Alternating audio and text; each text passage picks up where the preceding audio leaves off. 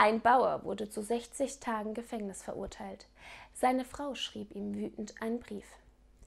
Jetzt, wo du im Loch sitzt, erwartest du wohl von mir, dass ich das Feld umgrabe und Kartoffeln pflanze. Aber nein, das werde ich nicht tun.